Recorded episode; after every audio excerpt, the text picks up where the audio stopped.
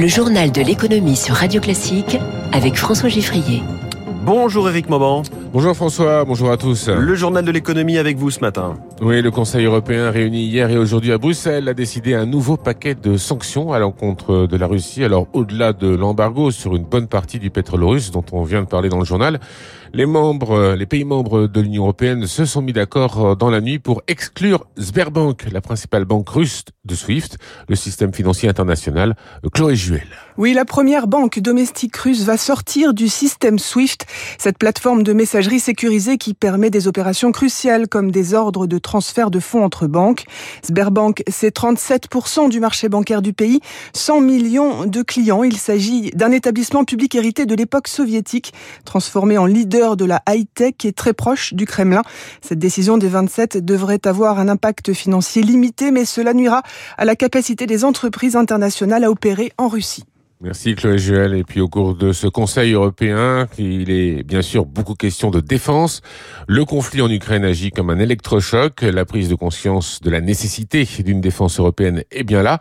Reste à la rendre effective un projet ambitieux semé d'obstacles. Les explications d'Éric Koch. 27 pays, c'est 27 modèles d'armées différents. Et même si les Européens ont l'habitude de s'entraîner ensemble dans le cadre de l'OTAN, difficile d'harmoniser cette mosaïque de force, explique le chercheur spécialiste en armement Léo Peria-Peigné. Tous ces militaires-là sont-ils prêts à faire la guerre ensemble, sachant que tous ces gens-là ne parlent pas la même langue, n'utilisent pas leurs avions, n'emploient pas leurs munitions de la même manière? Même casse-tête au niveau industriel, l'Europe a des champions, mais chaque capitale veut protéger les siens. L'avion SCAF ou le char MGCS démontrent ô combien une coopération européenne européenne est périlleuse et ces projets ne concernent que Paris, Madrid et Berlin. Cette industrie de l'armement est éclatée entre différents modèles parce que les États favorisent leurs propres entreprises. Qui va accepter d'abandonner le modèle national pour produire un système européen? Difficile alors d'imaginer un Airbus de l'armement qui fournirait l'ensemble des 27, d'autant qu'un tel projet se heurterait à la réticence de certains pays, très dépendants des équipements américains, prédit l'économiste spécialiste défense Julien Malizard. L'intégration au niveau de l'OTAN passe aussi par l'achat de matériel américain pour des raisons politiques, mais aussi stratégiques ou tactiques, notamment en Europe de l'Est. Car les États-Unis, qui pèsent 60% du marché mondial de l'armement, donnent l'assurance d'équipements disponibles rapidement,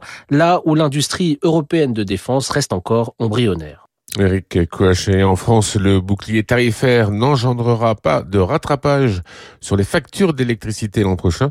Hier, Bruno Le Maire, ministre de l'économie, s'est lancé dans une opération déminage. Hein. Il s'agit d'éviter les sujets anxiogènes à l'approche des élections législatives. Rappelons que ce bouclier fait en sorte de limiter la hausse des factures d'électricité pour les ménages à 4%.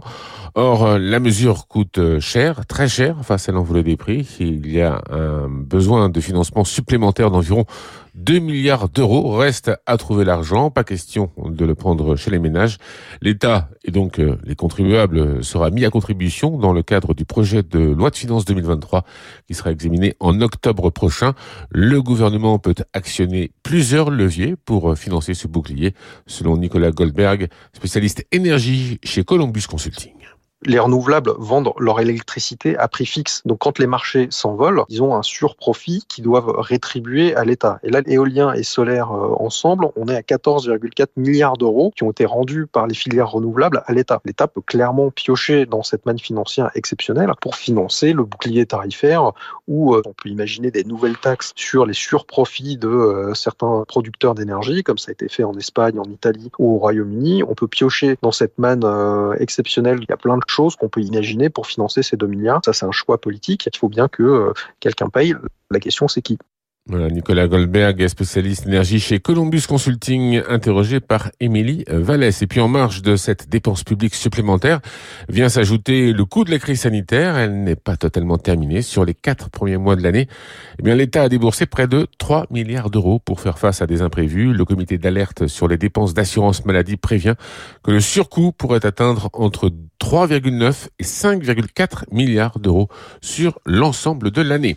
On termine avec euh, les marchés financiers. Ce matin, Tokyo est quasiment inchangé sur le Nikkei. Hier, Wall Street était fermé pour le Memorial Day, comme euh, chaque année pour le dernier lundi du mois de mai.